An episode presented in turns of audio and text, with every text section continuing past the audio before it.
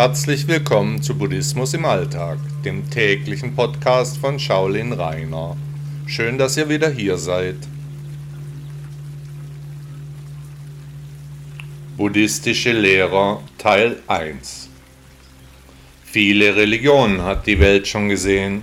Glaubenssätze kamen und sie gingen auch wieder, abhängig vom Zeitgeist und vom Bildungsstand des Menschen Wille ist sein Himmelreich.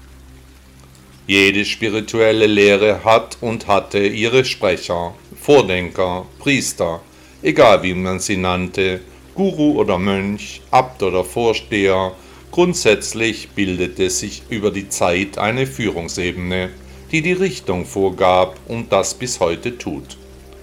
Sinn und Zweck ist es, das eigene spirituelle Leben zu kultivieren und dabei anderen Menschen zu helfen. Um sich für so einen spirituellen Weg zu entscheiden, muss hier zuerst einmal die Lehre verstanden und selbst gelebt werden, was in der Konsequenz eine ziemliche Veränderung mit sich bringt. Das weltliche Leben wird weniger, die spirituellen Belange mehr. Wer bereit und empfänglich ist, sich auf die unglaublichen Veränderungen für sich einzulassen, in der Lage ist, sich von seinen Überzeugungen zu lösen, neue Wege gehen will, der wird ans Ziel kommen. Der oder die wird ein guter spiritueller Sprecher, gleich welcher Richtung. Die Loslösung von der selbstgestalteten Rolle, das Ego, ist vielleicht das Schwierigste, was dabei zu erledigen ist. Mit viel Mut, persönlicher Hingabe und Willenskraft kann das Chaos überwunden werden, denn erst beginnt der buddhistische Weg. Das komplexe Zusammenspiel von Ursache und Wirkung besagt, dass es ohne Schüler keine Lehrer geben kann, dass eine Philosophie niemals nur im Raum stehen darf, da sie aus der Weitergabe der spirituellen Nachricht lebt. Das zentrale Element für einen spirituellen Vordenker im Buddhismus sollte sein, anderen Menschen dahingehend zu helfen, zur Erleuchtung zu gelangen, die wahren Zusammenhänge zu erkennen, hinter die Kulissen zu blicken. Der erhabene Buddha betrachtete das Leiden als nutzlos, denn es wird vom jeweiligen Menschen selbst gemacht.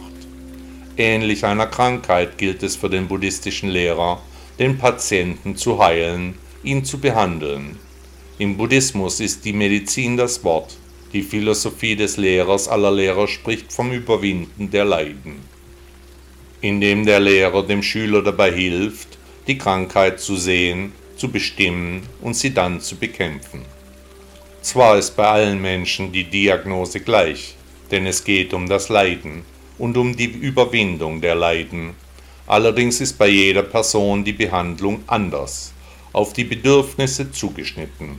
Einfach gesagt, macht es nicht bei allen Menschen im selben Moment Klick. Es fällt nicht synchron bei allen der Groschen. Jedenfalls ist im Mittelpunkt der Heilung die Philosophie Buddhas, die in den edlen vier Wahrheiten und im achtfachen Pfad ihren Ausdruck findet. Jedenfalls gilt hier, der Weg ist das Ziel. Buddha sagte einmal, wenn deine Einsicht meiner Lehre widerspricht, so sollst du deiner Einsicht folgen. Herzlichen Dank, dass Sie Buddhismus im Alltag gehört haben. Bis morgen.